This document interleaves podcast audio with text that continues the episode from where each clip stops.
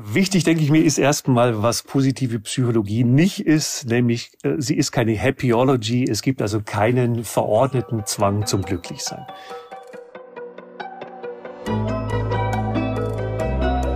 Forever Young, der Gesundheitspodcast vom Lanzerhof. Von und mit Nils Behrens. In der Natur suchen Tiere und Pflanzen instinktiv die Nähe von lebensspendenden Ressourcen wie Licht und Nahrung und vermeiden alles, was Leben tötet oder eine Bedrohung ist. Der Spezies Mensch ist genauso, denn im Beisein des Positiven blühen wir auf und verkümmern wiederum, wenn unser Bedürfnis ignoriert wird. Diese Erkenntnis hilft uns dabei, bessere Entscheidungen im Umgang mit unseren Mitmenschen zu treffen. Egal als ob Elternteil, als Führungskraft, als Kollege oder als Mitarbeiter, wir alle können für mehr Licht und weniger Dunkelheit in unserem Umfeld sorgen.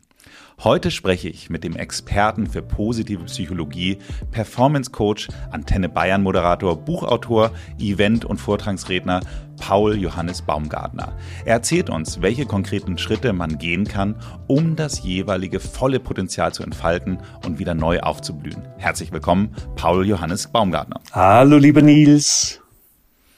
Ach Mensch, Paul, wenn du schon alleine die ersten Sätze dann so sagst oder den ersten Satz, man hört einfach deine Radiomoderatorenstimme, man hört dir einfach schon mal gerne zu. Das freut mich, danke dir. Vielen Dank, dass du auch heute mein Gast bist und ich möchte mit dir heute über das Thema positive Psychologie reden. Und vielleicht hilfst du einfach unseren HörerInnen schon mal ein bisschen damit, was ist denn eigentlich positive Psychologie und wie unterscheidet sie sich zu der klassischen Psychologie?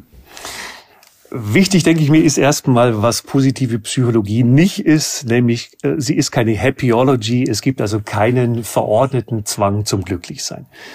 Positive Psychologie ist kurz gesagt die Antwort auf die Forschungsfrage, wie blühen Menschen auf? Also auch die Forschung vom gelingenden Leben und Arbeiten, also das, was wir alle ja ganz gerne haben. Und der Unterschied zur klassischen Psychologie, die klinische, also die klassische Psychologie ist die Lehre vom Leiden der Seele, also Krankheiten, Stress, Burnout, ganz, ganz wichtig. Und die positive Psychologie, die beschäftigt sich mit der Potenzialentfaltung. Also wenn man eine Skala nehmen möchte, äh, die klinische, die pathologische Psychologie bringt Menschen von minus zehn auf null und die positive versucht Menschen zu bringen von null auf plus zehn. Ausgezeichnet. Die regelmäßigen Hörer dieses Podcasts wissen, wie gerne ich Skalen benutze. Insofern hast du bei mir da schon mal den Nerv getroffen. Ich hoffe bei den anderen HörerInnen auch. Ich finde es ein sehr schönes Bild. Schön. Welche Themen behandelt denn die positive Psychologie? Also es sind streng genommen gar nicht mal so viele. Das sind so um die zehn. Das klingt im ersten Moment ähm, vielleicht doch ein bisschen mehr, als es im Endeffekt ist, aber sie hängen alle zusammen. Also es geht um die Themen Glück, glücklich sein ist mir fast als Begrifflichkeit lieber. Ähm, es geht um Optimismus, Wohlbefinden, positives Mindset und auch Resilienz. Und daneben gibt's aber fünf starke Säulen, die äh, vom wohl bekanntesten positiven Psychologen von Dr. Martin Seligman, einem der Gründerväter der positiven Psychologie, initiiert wurden. Man muss dazu sagen, äh, Dr. Seligman war führender Forscher auf dem Gebiet der Depression, war einer der führendsten Forscher in den USA bevor er die positive Psychologie entdeckte. Und es gibt eine ganz, ganz schöne kleine Geschichte, wie er die positive Psychologie plötzlich äh, für sich entdeckte. Und zwar hat er mit seiner fünfjährigen Tochter Niki im Garten gespielt, äh, beziehungsweise er war beim Unkrautjäten und Niki hat gespielt, aber sie hätte helfen sollen. Und äh, Seligman bezeichnet sich ja gerne selber als äh, Old Grumpy Man und hat gesagt zur Tochter, jetzt hilf mir halt gefälligst. Ich kann ja nicht allein hier Unkraut jäten, mach doch auch mal was. Und dann hat wohl, so überliefert ist die Legende, seine Tochter zu ihm gesagt, Mensch, Papa, an meinem fünften Geburtstag habe ich mir vorgenommen, nicht mehr zu jammern. Das war das Schwierigste, was ich bislang gemacht habe. Und wenn ich das Jammern aufhören kann, dann kannst du auch aufhören zu schimpfen, hat sie gesagt. Und das hat Seligman als Impuls mit in seine Arbeit genommen und hat von da an auch die positiven Seiten des Lebens beleuchtet und daraus entstand eben die positive Psychologie. Ist nochmal weiterentwickelt worden, gab verschiedene Wellen, aber im Grundzug äh, die positive Psychologie, so wie wir sie heute kennen. Na herrlich. Wenn man den Namen Martin äh, Seligmann ähm, liest, würde man ja erstmal denken, das könnte ein Deutscher sein, aber so wie du ihn aussprichst, und du hast es ja gerade schon gesagt, scheint es dann eher ein Amerikaner sein. Du sprichst in der Vergangenheit, gibt es den nicht mehr? Also ist er schon verstorben? Doch, lebt nach wie vor. Old Grumpy Man erfreut sich bester Gesundheit. Ausgezeichnet. Du hattest gerade angesprochen, du bist eben gerade von zehn runtergegangen und bist dann auf die fünf Aspekte gekommen, die Seligman in erster Linie behandelt. Da gibt es ja, glaube ich, auch ein Modell, was du im Vorgespräch schon mal erwähnt hast, das Permamodell. Ich war, bin da erstmal hellhörig geworden. Wir haben ja bei uns eine Permakultur, die vermutlich aber nichts damit zu tun hat. Also äh, erzähl unseren HörerInnen doch mal, was sich äh, hinter dem Permamodell verbirgt. Aber es ist an der Permakultur schon sehr nahe dran. Also Perma, das Permamodell war für mich, als ich zum ersten Mal davon gehört habe, wirklich ein Gamechanger. Ich fand das wahnsinnig spannend äh, und es ist auch so ein bisschen das Herzstück der positiven Psychologie. Also wenn jetzt unsere HörerInnen ähm, aufblühen möchten, ähm, mehr Lebensfreude, mehr Lebenszufriedenheit bekommen möchten, dann haben sie große Freude am PERMA-Modell. Also PERMA ist ein Akronym, das heißt also jeder Buchstabe steht für einen, ich sag mal, Nährstoff, der uns beim Aufblühen unterstützt. Und ich gehe es mal ganz kurz durch. Das Entschuldigung, ganz kurz. Äh, ich finde es so nett, dass da so viel pflanzliche Analogie ist. Insofern äh, hast du ja fast recht, äh, dass die Permakultur wirklich nicht so weit weg ist. Ja, total. Hängt, hängt zusammen. Heute passt aber auch wieder alles in unserem Podcast. Du. Okay, dann erzähl doch mal, wofür steht das P? Das P steht für positive Emotionen.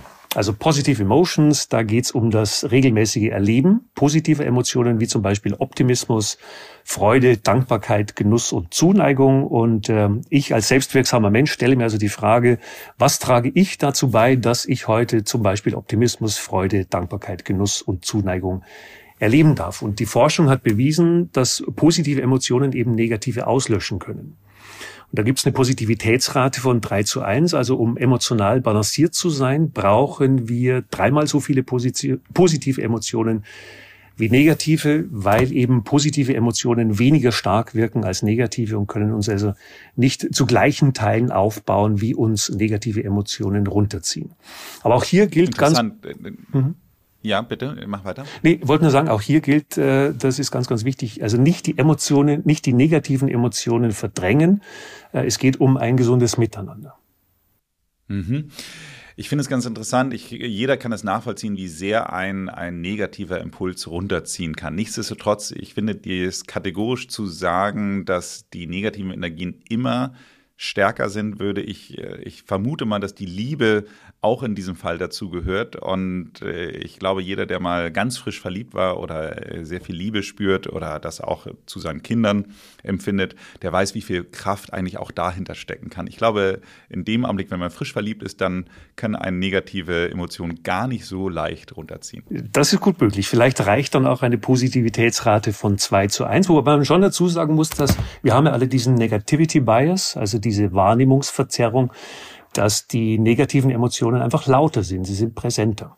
So funktionieren auch große Teile der Medien. Ähm, darf man an der Stelle durchaus anmerken, dass natürlich schlechte Nachrichten sich immer gut verkaufen und es hat aber was mit dem Überlebenstrieb auch zu tun. Ne? Es hat auch seine, seinen, macht auch seinen Sinn, dass wir äh, hinhören, wenn wir was Negatives hören, weil wir schlicht und ergreifend eben überleben wollen. Ne? Also das ist evolutionsbedingt. Mhm, sehr gut nachvollziehbar. Wollen wir mal auf das E eingehen? Das E steht für Engagement und da geht es um die eigenen Stärken, die zu erkennen und äh, die zu nutzen und wenn es irgendwie geht, in diesen wunderbaren Flow-Zustand zu kommen. Also der Zustand höchster Konzentration und äh, völliger Versunkenheit in eine Tätigkeit, wenn das Verhältnis zwischen Anforderungen der Tätigkeit und den Fähigkeiten, die ich habe, im richtigen Verhältnis zueinander stehen. Dann komme ich in den Flow und äh, wenn es um die Stärken geht, also wofür stehe ich als Mensch? Welche Stärken machen mich zu dem Menschen, der ich bin? Und ich weiß nicht, ob unseren HörerInnen äh, Alex Linley zufällig bekannt sein, äh, bekannt ist, der Stärkenforscher. Er hat gesagt, zwei Drittel aller Menschen können ihre Stärken nicht wirklich benennen. Und es gibt in der positiven Psychologie eine wunderbare Stärkendefinition. Und die lautet, Stärke ist etwas oder eine Stärke ist etwas, was aus dir herausdrängt das du ausleben möchtest und was dich Energie kostet, wenn du es zurückhalten musst. Mhm. Das ist eine sehr gute Definition. Ich habe da interessanterweise gerade gestern mit einer Kollegin drüber gesprochen, wo ich sagte, es ist so interessant, man hat so viele Dinge, die einem unheimlich leicht fallen. Und dadurch, dass es mir so leicht fällt, denke ich immer so, das ist ja nichts Besonderes. Und dann stelle ich immer wieder fest, dass es dann teilweise dann doch etwas Besonderes Dabei ist. Also, ist es genau die Stärke, die du wahrscheinlich in dir trägst, oder dann sind es genau die Stärken, die du in dir trägst. Und wenn es dir leicht fällt, wir haben gerade über den Flow gesprochen, dann wirst du wahrscheinlich auch bei diesen Tätigkeiten, in denen du deine Stärken einbringen kannst, äh, in diesen Flow kommen.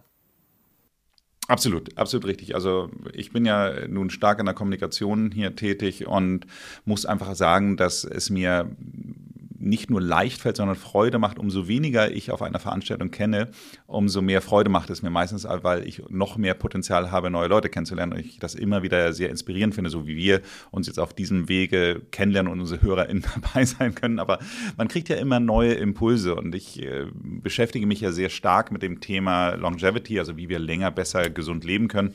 Und da ist es tatsächlich so, dass man ja sagen kann, dass uns auch Fremde in unserem Leben, um lange gesund und fit zu bleiben, unheimlich inspirieren, weil neue Impulse eben halt unheimlich wichtig sind. Also von daher ähm, aber ich glaube, wir kommen vom Thema. Nein, überhaupt nicht. Nee, ist ganz im Gegenteil. Man könnte fast vermuten, wir hätten uns abgesprochen, was wirklich nicht der Fall ist, weil du führst direkt zum R im Perma-Modell. Ich dann, wollte gerade die Brücke schlagen, ja, aber dann also, habe ich sie jetzt scheinbar unbewusst geschlagen. Hast du unbewusst geschlagen, weil das R in Perma steht eben für Relationships. Da geht es um die Beziehungen zu anderen Menschen. Und das ist für ganz, ganz viele der Glücksfaktor Nummer eins. Ich meine, wir haben ja auch ein paar äh, Bretter vor uns, die wir bohren müssen momentan. Wir haben ganz, ganz viele Themen. Menschen haben ganz, ganz viele Ängste, aktuell jetzt auch. Und äh, da sind Beziehungen extrem wichtig, also auch die Zugehörigkeit zu einer Gruppe, eine soziale Eingebundenheit.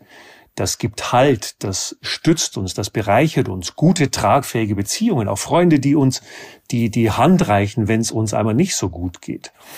Other people matter. Other people matter, äh, andere Menschen sind wichtig.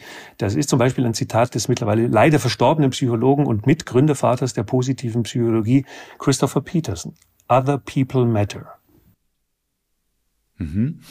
Sehr, sehr spannend, wenn du das sagst. Ich äh, erinnere noch so, äh, eine der stärksten Impulse, die ich äh, zumindest mal erinnere, war, als ich meine Hochzeit gefeiert habe, beziehungsweise äh, im Vorwege zum Junggesellenabschied. Und da weiß ich noch genau, da wurde ich dann irgendwie von zu Hause so ein bisschen sehr früh entführt. Ich musste, glaube ich, dann irgendwie um 5 Uhr morgens am Hamburger Bahnhof stehen und dann sind wir dann äh, weitergefahren. Und als dann auf einmal so 20 meiner, meiner Freunde dann da auch um 5 Uhr morgens standen und sich das quasi auferlegt haben, dann mit mir jetzt hier diesen Abschied zu feiern. Das, äh, ich weiß nicht, ob du das so ein bisschen nachvollziehen kannst, aber ich bin jemand, der immer sehr gern gibt, der sehr gerne was für andere tut und dass dann auf einmal so 20 Leute auf einmal etwas für mich getan haben, weil sie nur meinetwegen da waren, das ist ein, ein, ein Gefühl, was eine so unglaubliche Wohligkeit auslöst. Das ist wie, wie so, ein, so, ein, so, eine, so eine schöne warme Decke, in die man sich reinkuscheln möchte. Das kann ich eins zu eins nachvollziehen. Äh, Nils und Martin Buber hat ja mal gesagt, der Mensch wird am Du zum Ich. Also wir sind nicht singulär zu betrachten, sondern wir erkennen unsere wahre Persönlichkeit auch am ehesten, wenn wir mit anderen Menschen interagieren, wenn wir in sozialen Kontakten stehen. Wir haben einen ganz anderen Zugang zu unseren Emotionen plötzlich, wenn wir eben mit anderen Menschen interagieren. Mhm. Toll, wirklich toll. Jetzt äh, weiß ich nicht, ob ich vielleicht eine Brücke zum M geschlagen habe, aber äh, du hast es nichts gesagt, vermutlich nicht. Ich habe insgeheim darauf gehofft, aber in der Tat hast du keine Brücke geschlagen. Aber das M in Perma steht für Meaning. Für Meaning, da geht es also um den Sinn, um den Lebenssinn. Also wenn ich was als sinnvoll erachte in meinem Leben, dann erachte ich, dann erachte ich das auch für strebenswert. Also jeder Mensch, setze ich jetzt einfach mal voraus, und das macht die positive Psychologie auch, ist im Kern sinnorientiert. Und wenn dieser Sinn zum Beispiel auf Dauer frustriert wird, er ist einfach nicht da, dann droht uns Menschen relativ schnell die Leere. Und Sinn ist natürlich ein Riesenbegriff, ein Riesenthema. Ganz, ganz viele Menschen sind auf der Suche nach dem Sinn des Lebens, also der große Purpose, wenn man so möchte. Und ich sage immer, macht lieber eine, geht lieber eine Etage tiefer. Also fangt nicht an mit dem großen Purpose, sondern macht eine Nummer kleiner ähm, lasst uns vielleicht nicht unbedingt nach dem Sinn des Lebens suchen. Toll, wenn wir den gefunden haben, also wirklich Respekt. Ich habe ihn noch nicht ganz gefunden, ich arbeite daran. Aber ich empfehle immer, sucht nicht nach dem Sinn des Lebens, sondern sucht nach dem Sinn im Leben. Okay, das, äh, wie würdest du es konkret unterscheiden? Das, ähm, also ich finde, äh, ich bin da voll beide. Ich finde immer diesen großen Purpose im Sinne von auch, welchen Beitrag ja. mein Leben sozusagen für die Welt leistet schwierig, sage ich mal so. Ja. Ich freue mich, ähm, jetzt mal ganz konkret runtergebrochen, bekomme ich sehr häufig äh, Zuschriften von, von HörerInnen, denen ich in irgendeiner Weise helfen konnte. Und das sind natürlich äh, Sachen, die motivieren mich ungemein, weil ich bin ja letztendlich kein Arzt, sondern bin ja hier quasi im, im, Marketing und für die Kommunikation für den Landshof zuständig. Mhm. Von daher dieses Gefühl, was unsere Ärzte und Therapeuten haben, dass sie wirklich das Leben unserer Gäste dann verbessern, das da kann ich ja normalerweise nicht den direkten Beitrag zu leisten, aber mich freut es, wenn ich zumindest mit diesem Kanal doch das eine oder andere Leben verbessern kann, sage ich mal so, und eine, einen Beitrag dafür leisten kann. Mhm. Und der Sinn im Leben oder den Sinn im Leben, den man im Leben sucht, das kann sich zum Beispiel auch äh, ausdrücken in einem Ehrenamt, das man nebenberuflich äh, begleitet. Äh, ich habe jetzt vor kurzem ein Seminar belegt zum Thema Positive Leadership, weil das natürlich das Thema positive Psychologie ist, auch spannend im Business-Kontext. Also was trage ich als Führungskraft dazu bei, dass meine Mitarbeiter den Arbeitssinn erkennen? Also erleben sie den Sinn ihrer Arbeit? Wissen sie, wofür sie es tun? Ähm, was sie vielleicht damit auch an anderen Menschen, ja, wie sie andere Menschen bewegen können, wie sie sie begeistern können. Und ich habe ein Seminar zum Thema Positive Leadership äh, belegt und das war in München, in Neuperlach, in einer äh, ehrenamtlichen sozialen Einrichtung, die heißen Share. Und ich war so begeistert, also Share, die retten Lebensmittel zum Beispiel, haben ein Restaurant, in dem diese geretteten Lebensmittel zu fairen Preisen äh, verkauft werden. Und die Lebensmittel, die nicht verarbeitet werden, können Hilfsbedürftige hingehen und können sich eben an der Theke bedienen. Und ich fand das so groß, da läuft mir, wenn ich das jetzt erzähle, mir läuft fast ein bisschen kalt den Rücken runter, die Gänsehaut, weil es so toll war. Und ich habe mich da jetzt beworben, habe gesagt, wenn ich Kapazitäten habe, wenn ich euch in irgendeiner Form helfen kann, dann helfe ich euch gerne, weil ich glaube, dass das eine sehr, sehr sinnstiftende Geschichte ist. Ich kann das hundertprozentig nachvollziehen. Wir nehmen jetzt in einer Woche auf, wo es etwas in der TV-Szene gab, was sehr viel Aufmerksamkeit jetzt gerade auf sich gezogen hat. Joko und Klaas, die haben im Rahmen von ihrer Game Show, die sie immer gegen Pro7 haben, Joko und Klaas gegen Pro7, haben sie 15 Minuten in der Primetime gewonnen. Und diese 15 Minuten dürfen sie völlig frei gestalten. Und diese 15 Minuten haben sie genutzt, um auf den Zustand im Augenblick im Iran aufmerksam zu machen und haben da ähm, zwei Damen zu Worte kommen lassen und haben am Ende dann damit überrascht, dass sie ihre ihre soziale Media-Reichweite, das heißt also ihre beiden Instagram-Accounts komplett verschenkt haben an, an diese beiden Damen, um eben ihnen diese Reichweite zu geben und nicht temporär ausgeliehen haben, sondern für immer abgegeben. Und äh, alleine schon, wenn ich jetzt wieder darüber rede, bekomme ich eine totale Gänsehaut, weil ich es einfach so fantastisch finde, einfach so eine, einen, einen wirklich starken Impuls zu geben und, und äh, dieses Gehör zu bieten. Und ich finde es, was da im Augenblick gerade passiert, dieser unglaubliche Mut, den da insbesondere die Frauen, aber insgesamt auch die, die, die SchülerInnen äh, da äh, an Tag legen, das, äh, das beeindruckt mich so unglaublich und ich, ich weiß es nicht, ob ich sozusagen den gleichen Mut hätte, genau das so zu tun, weil ich meine, äh, wir reden jetzt hier nicht darüber, dass man die Existenz riskiert, man redet darüber, dass man sein Leben mhm. und seine Existenz riskiert. Absolut, Ja. Und da dann, dann so starke Zeichen zu setzen und so eine Aufmerksamkeit, auch das, was in Berlin jetzt letztes Wochenende war mit der großen Demonstration, die da äh, organisiert wurde und sowas alles. Also das, das finde ich, das sind wirklich Dinge, die, die machen richtig Sinn und die haben, die begeistern mich. Mhm. Bin ich total bei dir, finde ich extrem wichtig in unserer Gesellschaft. Ich möchte einen Punkt nochmal sagen, weil du es so gerade angesprochen hast zum Thema Positive Leadership. Ich hatte eine, eine sehr interessante Situation. Wir haben jetzt ja gerade auf Sylt ein, ein neues Ressort aufgemacht und äh, auch schon bevor wir das eröffnet hatten, hatte mich dann einmal der Nachtportier vom Bahnhof abgeholt. Und äh, dann hatte ich mich mit ihm so unterhalten, was er denn vorher gemacht hat. Und der war vorher bei einem sehr guten Schweizer Hotel und hat aber dann, als er das Ganze jetzt hier mitbekommen hat, hat er dann gekündigt und sich bei uns beworben, weil er findet, dass er jetzt langsam in dem Alter ist, wo er auch einen Beruf haben möchte, der einen, einen Purpose hat. So, und ähm, er sagt eben halt, es ist was anderes, ein Nachtportier in einem Hotel zu sein, als ein Nachtportier in einem Gesundheitsressort, weil er sagt eben halt letztendlich, helfen wir den Menschen hier. Wir, wir helfen denen mit ihrer Gesundheit, wir helfen denen wirklich ihr Leben zu verbessern, zu verändern. Und äh, ich fand es so faszinierend, dass, dass äh, auch selbst jemand, äh, genauso wie ich, der ja keinen direkten therapeutischen oder medizinischen Beitrag leistet, trotz allem eben halt genau das schon erkannt hat, auch obwohl quasi jetzt hier noch gar keiner in der Positive Leadership oder sonst was irgendwie Kommunikation gelaufen ist, dass man aber sieht, wenn man äh, Teil eines Unternehmens ist, was einen sinnstiftenden Beitrag leistet, dass man dann dafür vergleichbare Jobs dann auch kündigt. Das ist großartig, weil im Endeffekt ist es ja eine Win-Win-Situation. Also ich als Persönlichkeit gewinne oder jetzt in dem Fall der Portier, den du erwähnt hast, er gewinnt also nicht nur, weil er bei einem attraktiven Arbeitgeber arbeiten darf, sondern weil er Sinn in seiner Tätigkeit findet. Und letzten Endes das Unternehmen gewinnt ja dadurch auch, weil du motivierte, leistungsbereite und auch leidenschaftliche Mitarbeiter plötzlich im Team hast. Äh, es gibt eine, eine Umfrage und äh, Reinigungskräften in Kliniken. Fand ich auch total spannend. Die Frage lautete im Zusammenhang mit Positive Leadership, liebe Reinigungskräfte, ist eure Arbeit sinnvoll? Also da geht's um, um putzen, um sauber machen, um für Ordnung sorgen. Und klar waren manche dabei, oder vielleicht auch viele dabei, die gesagt haben, also ganz ehrlich, ich finde meinen Job jetzt nicht so wahnsinnig prickelnd, aber ich muss eben Geld verdienen, um meine Familie ernähren zu können. Es gab aber genauso gut auch Reinigungskräfte, die gesagt haben, ja, ich erachte meine Arbeit für sinnvoll, weil ich meinen Teil zur Patientengesundheit beitrage. Und ich fand das total spannend. Eine Berufsgruppe, die so gut wie keine Lobby hat, was ich nach wie vor nicht verstehen kann. Ähnlich wie in den Pflegeberufen. Ganz wenig mhm. Lobby hat. Die aber trotzdem es schafft, sich so zu ja, motivieren, konditionieren oder sich die, dieses Mindset, das finde ich bewundernswert, einfach zu sagen, okay, ich habe kein Renommee, ich habe keine wahnsinnig große Lobby, aber ich trage meinen Teil dazu bei, dass die Gesellschaft besser wird oder dass Menschen eben schneller gesund werden.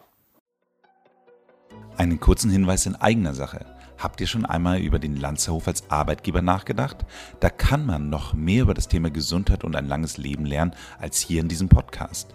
Und man arbeitet in den schönsten Orten Europas. Wir haben offene Stellen auf Sylt, am Tegernsee, in Lanz oder in Hamburg. Natürlich bieten wir Jobs im medizinischen Bereich, aber auch in der Küche, am Empfang oder in der Buchhaltung. Schaut doch mal rein. Unter lanzerhof.com slash Karriere findet ihr alle offenen Stellen. Und vielleicht lernen wir uns schon bald als Kollegen kennen.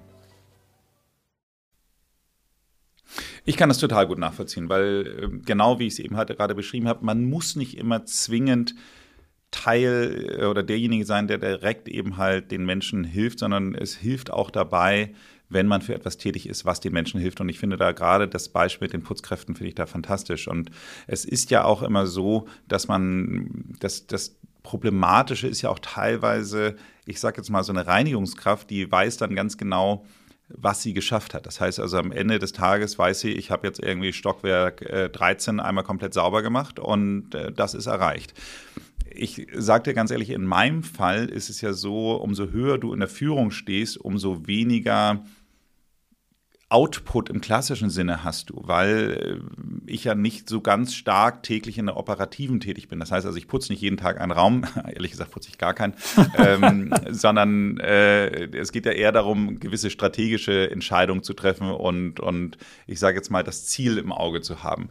Und das, äh, ich habe da früher mal, mal Witze drüber gemacht, dass ich am Wochenende sehr gerne meine Hemden gebügelt habe einfach mit dem Hintergrund, dann habe ich mal gesehen, was ich geschafft habe. Kann man, kannst du ein bisschen verstehen, was ich meine? Also, dass man einfach mal sieht, das habe ich jetzt erreicht.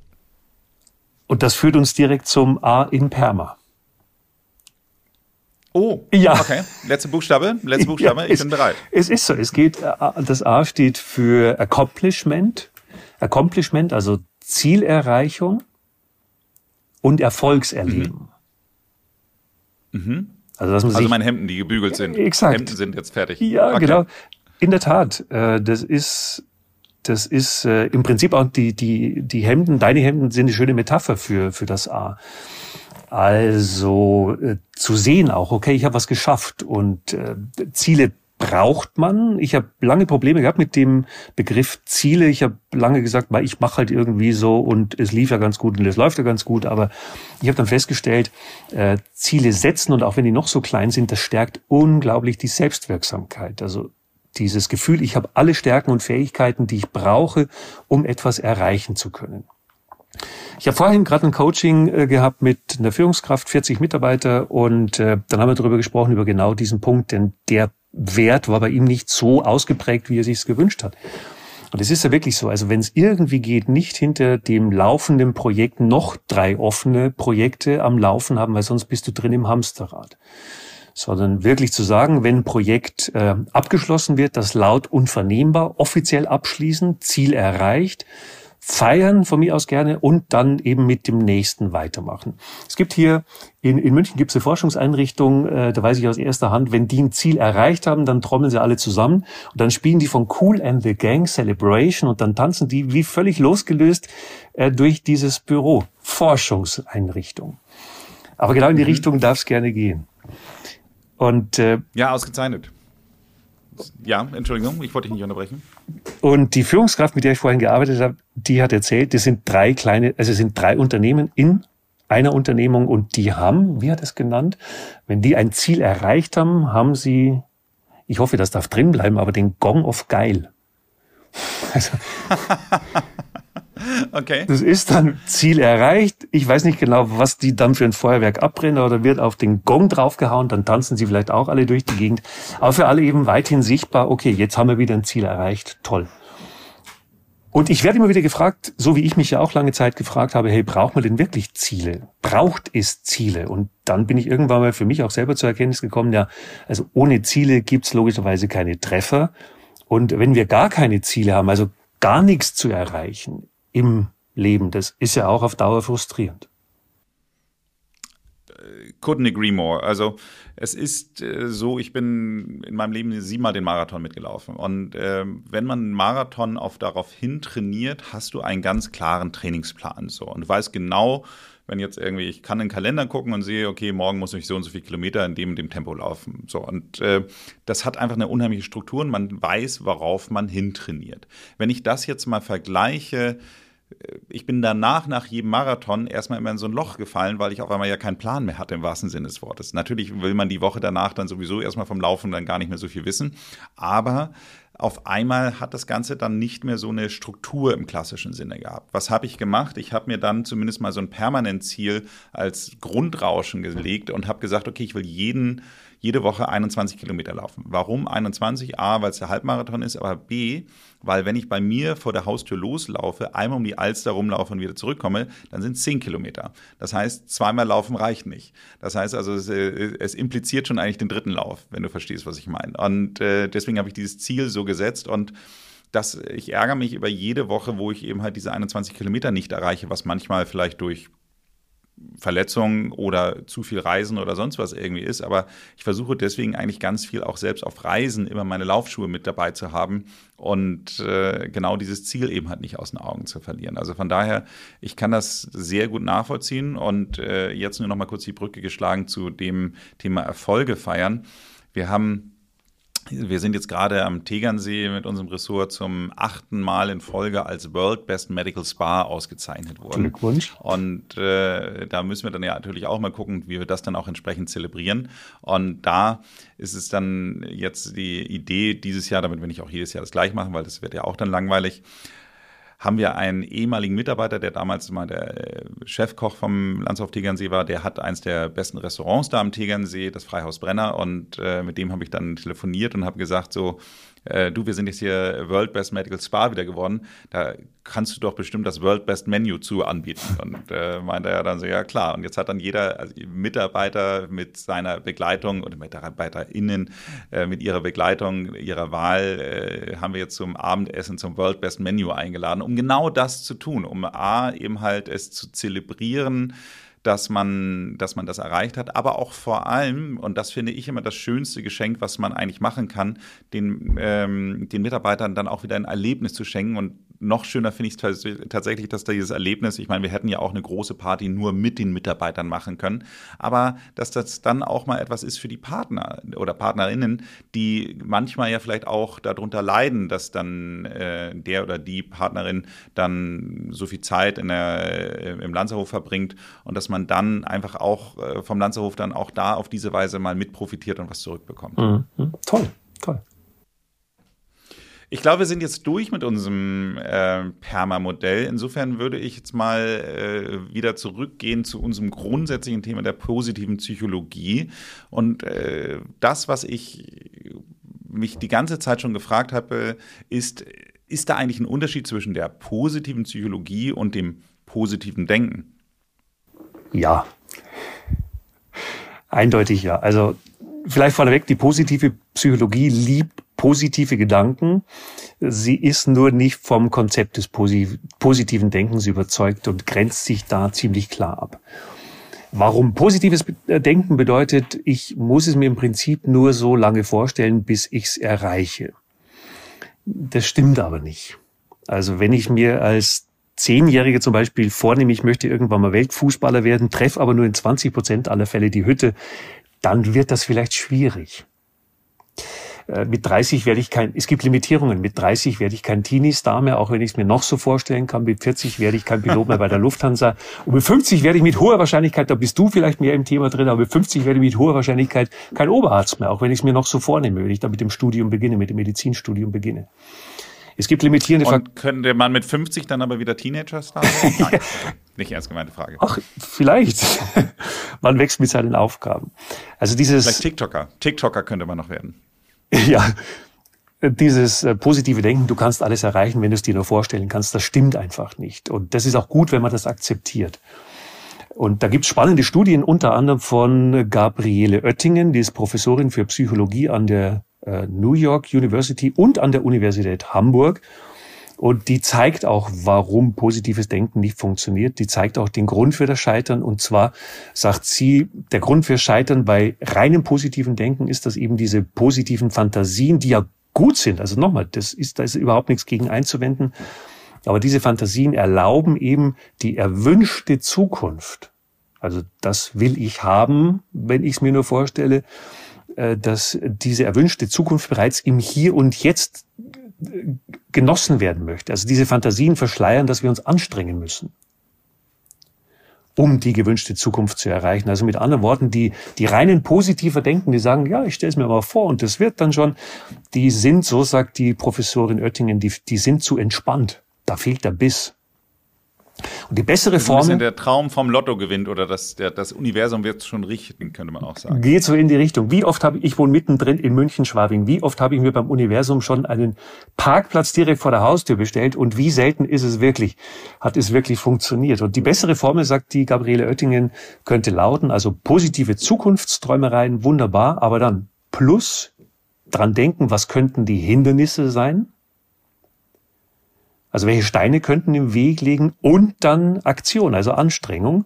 Und das in dieser Kombination äh, bedeutet dann Zielerreichung. Und Anstrengung, ganz ehrlich, ich weiß nicht, wie du es siehst, aber Anstrengung kann auch wirklich Spaß machen, finde ich. Also fokussieren, ein Ziel im Auge haben, sich reinhängen, auch alles geben. Ich meine, du als Marathonman, äh, jeder, der schon mal Marathon gelaufen ist, ich gehöre nicht dazu, aber ich, ich kann es mir ungefähr vorstellen, wie ich nach 42 Kilometern beieinander wäre. Ähm, also Anstrengung kann auch wirklich Spaß machen und dann eben schönes Erfolgserlebnis haben, weil man alles getan hat im Vorfeld. Herrlich. Absolut, absolut. Nein, und ich, ähm, ich habe neulich eine Technik kennengelernt auf der Next Conference in, in Hamburg. Das ist so eine Digitalkonferenz. Und ähm, da bin ich äh, ehrlich gesagt nur zufällig gelandet, weil der Sohn von Michael Trautmann, der Oscar, da einen, einen Workshop hatte zu dem Thema OKRs. Ähm, und das stand für Objective Key Results. Und diese Objective Key Results sind äh, so, dass man eigentlich ein, ein großes Ziel hat, haben sollte. So, also die haben es am Beispiel gesagt, äh, den Mount Everest zu erreichen und äh, die Spitze des Mount Everest zu besteigen. Und dann aber da drunter dann drei Key Results auch zu setzen. Nur wenn ich diese drei Ziele auch erreiche, habe ich überhaupt die Voraussetzung, mein großes Ziel zu erreichen. So, das geht eben halt darum, dass man eben eine gewisse Fitness hat, ein paar Kilo abnimmt und, und, und solche Themen dann eben halt so. Und ich fand das ein extrem gutes Modell, dass du auf der einen Seite eben halt äh, ein, ein großes visionäres Ziel hast, was eben heißt, äh, den, den Gipfel, es muss ja nicht gleich der Mount Everest sein, aber einen Gipfel zu erreichen, aber äh, dass man nicht von Anfang an gleich sagt, äh, so, ich will jetzt irgendwie fünf Kilo abnehmen, so weil es so uninspirierend ist. Da, da, da ist ja kein motivierendes Ziel bei im Sinne von, das macht mir jetzt Freude oder das bringt mich jetzt dazu, weniger zu essen oder mehr Sport zu treiben. Und deswegen fand ich diese, diese zwei, dieses Zweigestaffelte hoch motivierend dabei. Aber von daher, ich verstehe deinen dein Punkt. Also von daher geht es wirklich eher darum, nicht zu, nicht nur zu träumen, sondern den Traum auch Key Results zu hinterlegen. Ja, und auch äh, davon ausgehen, dass vielleicht was äh, Unerwartetes passieren kann, ne? was mich davon abhält, diesen Traum äh, erreichen zu können, um dann wieder neue Anstrengungen zu investieren, um eben das Ziel letzten Endes oder wie du so schön sagst, den Traum äh, zu erreichen. Hm. Es wird ja auch zu dem Thema positive Psychologie geforscht. Ähm, da frage ich mich so ein bisschen, wie äh, kann ich mir das vorstellen? Also welche Erkenntnisse lassen sich denn aus so einer Wissenschaft ziehen? Hast du da irgendwelche Erfahrungen mit? Ähm, geforscht wird seit den 90er Jahren und äh, aktuell, wenn man positive Psychologie googelt, dann kommt man zum Beispiel bei Professor äh, Judith Mangelsdorf raus, eine ganz, ganz quirlige Berlinerin von der Deutschen Gesellschaft für positive Psychologie, äh, Daniela Brom-Badri von der Uni in Trier. Äh, da wird ganz, ganz viel geforscht und äh, mittlerweile kann man es übrigens auch studieren. In München, Berlin und Hamburg und äh, valide Forschungsergebnisse gibt es eine ganze Menge. Also ein, ein Ergebnis möchte ich, eine Erkenntnis äh, möchte ich zum Beispiel gerne mit euch teilen oder mit dir teilen. Also Menschen können glücklicher werden. Viele Forscher waren ja jahrzehntelang der Meinung, dass wir an unserem Glück so wenig ändern können wie an unserer Körpergröße. Aber die Forschung hat gezeigt, dass äh, Menschen durch kleine Veränderungen, und es geht nochmal, es geht nicht um, um, um riesige Veränderungen, es geht nicht um den Purpose, es geht um kleine Veränderungen und äh, Menschen können eben damit ihrer also durch kleine Veränderungen in ihrer Einstellung, genauer gesagt, und in ihren Gewohnheiten äh, können sie dadurch glücklicher werden, beweist die Forschung.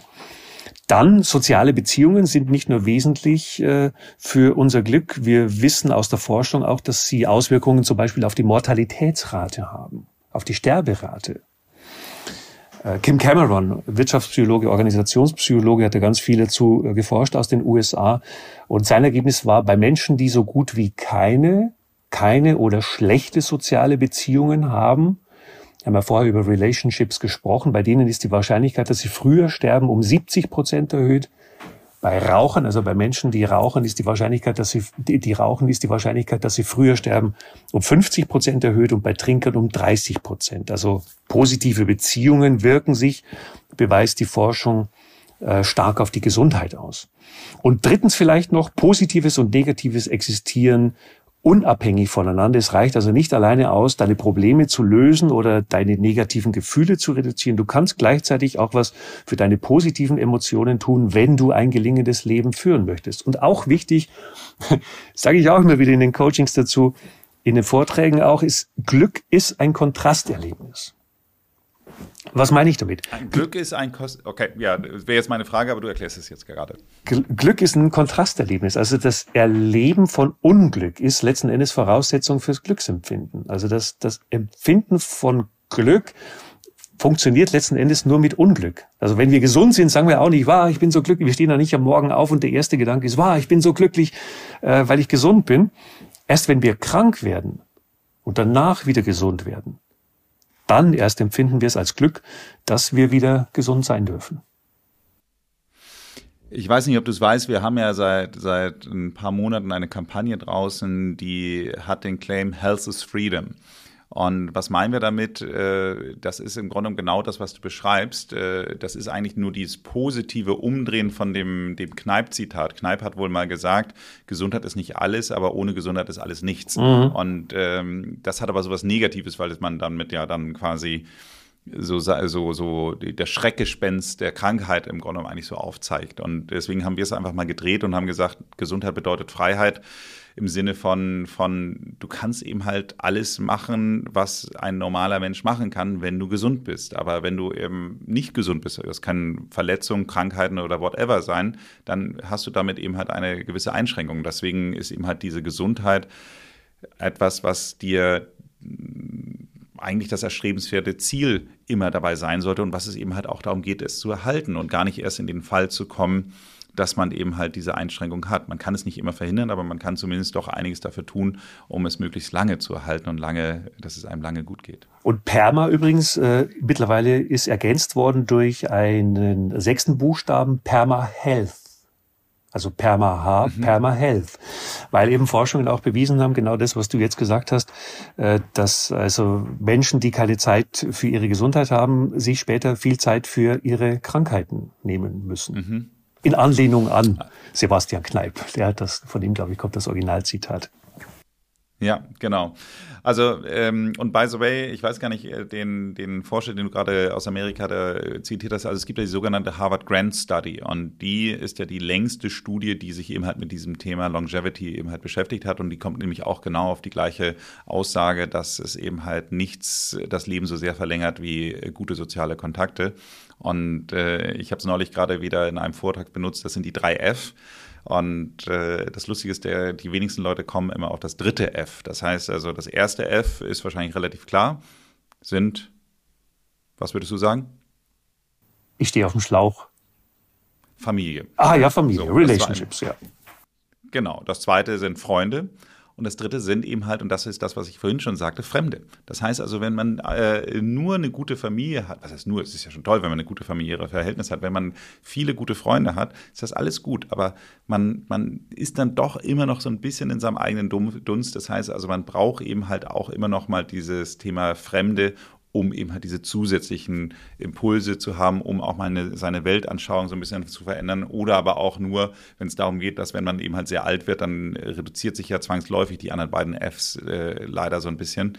Ähm, das heißt, man braucht dann äh, alleine das dritte F dafür, um zumindest die Freunde regelmäßig wieder aufzufüllen und äh, neue dazu zu gewinnen, neue Impulse zu bekommen. Also von daher finde ich, ist das ungemein wichtig. Mhm. Ich komme schon zu meiner letzten Frage. Und äh, ich finde, wir müssten unseren HörerInnen nochmal irgendwie so einen Tipp mitgeben oder vielleicht auch mehrere, wie sie die positive Psychologie auch im Alltag nutzen können. Also hast du da irgendwelche Übungen oder Tipps oder Hinweise, wo du sagst, okay, mach das doch mal. Ja, habe ich. Eine. es gibt ganz, ganz viele tolle Interventionen in der positiven Psychologie, aber eine wende ich immer wieder an, wie zum letzten Mal. Äh, ich war auf Vortragsreise in einer kleinen Stadt in Deutschland. Ich sage den Namen nicht dazu. Und ich muss sagen, mh, hm, wie soll ich es formulieren? Also die Stadt hat schon mal bessere Zeiten gesehen. Mhm. Also das war, Wetter kam noch dazu. Es war grau, es war trist, es war einfach nicht schön. So, ich hatte aber am Abend einen okay. Vortrag, hatte aber am Abend einen Vortrag zu halten und äh, ich meine, ich finde Vortragsredner, du hältst da selber wunderbar begeisterte Vorträge.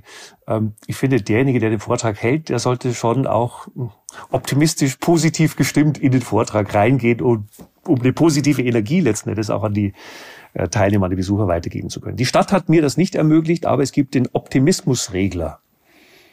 Es gibt den Optimismusregler, eine Intervention in der positiven Psychologie und eine Empfehlung an unsere HörerInnen ist, gehen Sie einfach mal durch die Gegend und, und gucken Sie einfach mal, ganz normal, so wie Sie durch die Gegend marschieren würden, nehmen die Umgebung wahr, mehr oder weniger wahr. Und äh, im zweiten Step äh, stellen Sie sich vor, es gibt einen Regler, mit dem man sein persönliches Optimismuslevel nach oben drehen kann. Ob das ein Schieberegler ist, den man wie beim Radio hochzieht, oder ob das ein Regler an der Anlage ist, den man so, so ein Drehregler nach rechts äh, dreht, damit da mehr rauskommt. Sie allein entscheiden, welche Regler das ist und äh, wie hoch oder wie weit Sie den aufdrehen. Und dann gehen Sie nochmal, wenn Sie den Positivitäts-, den Optimismusregler, weil Sie hochgedreht haben, gehen Sie in einer gehobenen Gestimmtheit nochmal durch dieselbe Gegend und beobachten jetzt, was Ihnen auffällt.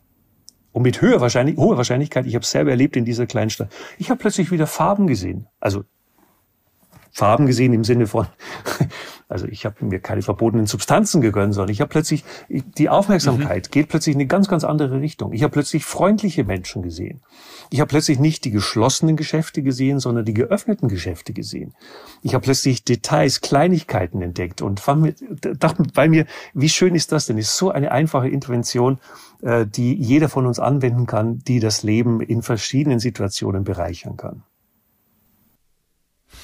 Eine sehr schöne Übung. Ich hatte das äh, gerade neulich eine Erfahrung. Ich war in Neapel, ähm, hab, war da alleine dann für eine Nacht, weil ich am nächsten Tag dann weiter nach Capri gereist bin, wo da meine Freunde waren. Und da ähm, bin ich dann trotzdem mal, mal, alleine durch die Altstadt, weil ich dachte mir, wenn ich jetzt hier schon, schon in Neapel bin, dann will ich natürlich auch ein bisschen was sehen und habe dann auch so ein paar Bilder gemacht, die ich dann, dann auch auf Instagram gepostet habe und hatte einen wahnsinnig guten Abend da, habe da sehr viele Italiener kennengelernt und, und mit denen wirklich gute Gespräche, viel Austausch hat sich irgendwie so äh, auf der Straße so irgendwie so ergeben und es hat richtig Spaß gemacht so und äh, dann habe ich eben halt nachts noch begeistert diese Bilder dann da irgendwie gepostet und es ist halt schon eine gerade die Altstadt sehr viele Graffitis, sehr viel, mhm. ich würde mal sagen, ein gewisser Renovierungsstau, mal positiv äh, formuliert gesagt so und dann äh, kommentierte es nur jemand dann auf Instagram so Mensch, ich war vor zehn Jahren schon mal in Neapel und habe gedacht, was das für ein Drecksloch ist und äh, es hat sich scheinbar nichts verändert. Und da habe ich dann so gemerkt, dass ich dachte so, komisch, da habe ich überhaupt nicht empfand, äh, empfunden, sondern mhm. ich hatte tatsächlich genau das Gegenteil, aber es lag eben halt daran, äh, dass äh, alle, die Fußgängerzone, es war alles voll und äh, ich stand dann da alleine äh, auf so einem Platz und hatte überlegt, was ich jetzt mache. Und äh, dann bin ich direkt mit, mit äh, erst einer Person ins Gespräch gekommen, die dann immer mehr wurden und immer mehr wurden und äh, hatte dann wirklich für zwei Stunden einen, einen sehr kurzweiligen Abend mit denen. Deswegen ähm, mhm. habe ich eben halt genau, was du sagst, vielleicht war mein Optimismusregler von Anfang an schon oben, aber auf jeden Fall war er nach dieser Erfahrung sehr weit oben mhm. und konnte dann dieses, äh, dieses Drecksloch-Kommentar in keiner Weise unterschreiben und in keiner Weise äh, nachvollziehen. Ich habe mir dann die Bilder nochmal angeschaut und habe gesehen, äh, was sie dann meint, aber habe es dann trotzdem noch nicht so gesehen. Also insofern, äh, wenn der Optimismusregler dann oben ist, dann äh, kann auch da dann der Negativimpuls ihn auch gar nicht so weit wieder runterziehen. Aber eine sehr schöne Übung und insgesamt möchte ich mich an dieser Stelle ganz herzlich für diese positive Psychologie bedanken und dass du dieses Wissen mit uns geteilt hast, lieber Paul. Total gerne. Vielen, vielen herzlichen Dank, dass ich bei dir sein durfte. Sag mal, Paul, ich habe eine letzte Frage. Wenn du tatsächlich aber auch mal, du hast gerade schon gesagt, mit diesen negativen Energien umgehst, hast du schon mal so Situationen gehabt, wo du dann wirklich einen Vortrag halten musstest, wo du es dann für dich persönlich nicht gedreht bekommen hast? Also ich glaube, in solchen Extremsituationen kommt jeder von uns mal, dass Dinge nicht so laufen, wie man sich's vorstellt. Man ist wunderbar vorbereitet, aber irgendwas im Saal gibt dir äh, zu verstehen, das wird heute nichts. Das kennt natürlich jeder. Äh, was ich dann allerdings auf der Bühne wirklich versuche, ich versuche dann mich äh, ja bei mir zu bleiben. Ich versuche bei mir zu bleiben, versuche trotzdem dem Saal dann vielleicht was Schönes abzugewinnen. Pick mir dann Menschen raus, die mich wirklich freundlich anlächeln und tanke da so ein bisschen positive Energie. Oder also wenn auch das gibt's manchmal, das hat auch mit dem Veranstaltungsort manchmal zu tun, Gott sei Dank nicht allzu oft, aber also wenn, wenn du gar nichts Positives tanken kannst, dann schalte ich auf Autopilot. Dann denke ich mir, so, dann will ich zumindest hier auf der Bühne Spaß haben. Wenn Ihnen diese Folge gefallen hat, würde ich mich sehr freuen, wenn Sie mir eine Bewertung bei Spotify oder Apple Podcast da lassen. Ansonsten wäre meine Empfehlung in diesem Zusammenhang auch mal die Folge Nummer 25 sich anzuhören. Hier spreche ich mit Dr. Florian Langscheid über die Anleitung zum Glücklichsein. Abonnieren Sie diesen Podcast, damit Sie keine Folge verpassen. Ansonsten machen Sie es gut und bleiben Sie jung.